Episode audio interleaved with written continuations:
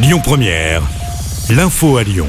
Bonjour à toutes et à tous. Aujourd'hui dans l'actualité, Elisabeth Borne, actuelle première ministre, est en déplacement à Lyon. Elle était en visite ce matin à la gare Perrache pour rencontrer les forces de l'opération Sentinelle qui lutte contre le terrorisme. Elle s'est ensuite rendue au mont Verdun, situé à Polémieux, au Mont d'Or, où elle a rencontré les aviateurs de la base. Elle retourne ainsi à Paris en avion ravitailleur de l'armée de l'air et de l'espace, où différents exercices liés à la police du ciel sont réalisés.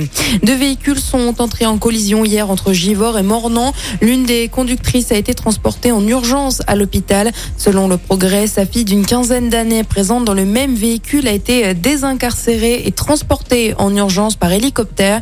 Dans l'autre voiture, une autre femme a également été évacuée en urgence. Une quarantaine de passagers d'un vol entre Lyon et Dakar de la compagnie Air Sénégal ont dû s'arrêter à Marseille en cause de circonstances opérationnelles. Les passagers ont alors été pris en charge afin d'être ramenés à Lyon hier. Ils ont pris le bus, mais ce dernier a pris feu sur l'A47 près de Valence hier après-midi vers 15h. Le trajet vers Lyon s'est terminé dans un autre bus affrété par la compagnie.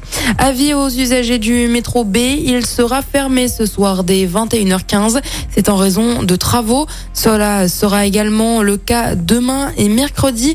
Des bus relais sont mis en place. Cette perturbation concerne tous les débuts de semaine jusqu'au 28 septembre inclus. Le cercueil de la reine Elisabeth II est arrivé à Édimbourg en Écosse où une cérémonie religieuse aura lieu avec le roi Charles III, le nouveau roi. La dépouille rejoindra ensuite Londres pour des funérailles prévues lundi prochain. Devenir un personnage Disney, vous en rêvez? Eh bien, c'est possible. Demain, au Pôle emploi Seine-et-Images de Villeurbanne, Disney fait passer des auditions à 9h. Le parc d'attractions recherche deux types de profils, des artistes de et des artistes interprètes de parade mobilisés sur les et les événements Disney et Marvel. En football, les joueurs de l'Olympique lyonnais ont perdu 2-1 hier soir face à Monaco. C'est Karl Toko et Cambi qui a réduit le score en fin de match, mais pas suffisant pour aller chercher un point. Et puis du tennis pour terminer. À 19 ans, il devient le numéro 1 mondial. Carlos Alcaraz, l'Espagnol a remporté l'US Open cette nuit. C'est sa première victoire en Grand Chelem. Il a battu le Norvégien Casper Ruud en 4-7. Écoutez votre radio Lyon Première en direct sur l'application Lyon Première, lyonpremière.fr et bien sûr à Lyon sur 90.2 FM et en DAB+. Lyon Première